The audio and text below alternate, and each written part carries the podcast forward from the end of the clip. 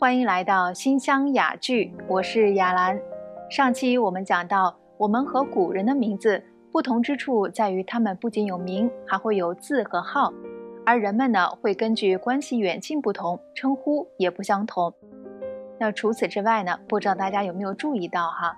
古时候如果一家有兄弟姐妹的话，他们名字当中往往会有一个字是相同的，比如《红楼梦》里贾家的四姐妹。贾元春、贾迎春、贾探春、贾惜春，他们名字当中都有一个“春”字。比如民国时候啊，宋氏三姐妹宋霭龄、宋庆龄、宋美龄，她们名字当中都有一个“龄”字。那这是为什么呢？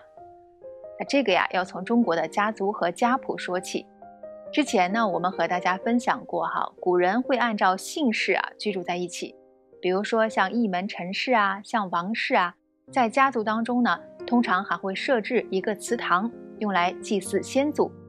在祠堂当中呢，通常会修订族谱，由家族当中的长辈会给后辈取字，而后世的人呢，就会按照不同的辈分去用不同的字，组成自己的名字。一般呢，同一个辈分会用同一个字，比如湖北的汪氏宗谱当中，他们的辈分就有正大、光明、承先于后等等。如果是正字辈的话呢，取名就像汪正兴、汪正荣、汪正书啊，啊，就是他的姓氏加上这个取的字，再加上另外一个字，通常会形成他的名字。有人问哈，说为什么要用字辈呢？因为一个家族当中有那么多人，字辈呢就可以轻松的理清家族当中的秩序，通过名字一看就一目了然，世代的脉络，长幼尊卑。还有呢，这个字辈啊，它也是一种纽带，可以紧密的联系同一个家族当中的人，让人更有归属感。那字辈是从什么时候开始的呢？有人说啊，正式的字辈从唐宋时就有了，比如韩氏字辈是唐朝的韩愈谱写的，比如宋太祖赵匡胤，他为后代呢取了十三个字辈，加上他自己的匡字，一共是十四个字，也就是匡德为从是令子。博师西语梦游仪，啊，他自己叫赵匡胤，那下一代呢是德字辈的，所以呢，赵匡胤的四个儿子分别叫做赵德秀、赵德昭、赵德林和赵德芳。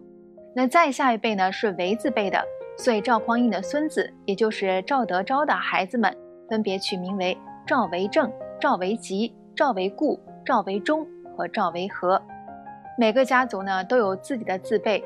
比如像陈氏家族、王氏家族、李氏家族等等，啊，当然最全的要说孔氏家族了，因为他们家啊历朝经过很多皇帝钦点，确定了三十个字，而这之后呢还会有延续。比如现在大家都知道一个著名的运动员叫孔令辉啊，据说他就是孔子的七十六代传人，是令字辈的。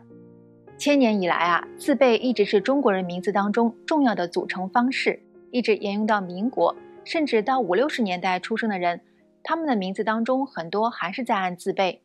比如我有一个朋友，他母亲呢姐妹四个，四个人的名字当中都有一个贵字，而他的父亲兄弟三个，三人当中名字都有一个民字。但是五六十年代以后的人们呢，对于字辈就越来越模糊了，因为很多家族的家谱呢，在破四旧文化大革命当中被毁坏了。现在很多人取名不再用字辈，因为原来的家族家谱都遗失了，和家族的联系断掉了。但是人们对于先祖的追寻从来没有断过，现在很多人都还在寻根问祖。我知道有个人哈，他非常努力的通过网上啊，通过图书馆啊查询自己家族的族谱。为什么他这么做呢？因为他说，有一天呢，儿子问他说：“爸爸，我爷爷叫什么？我爷爷的爷爷又叫什么？”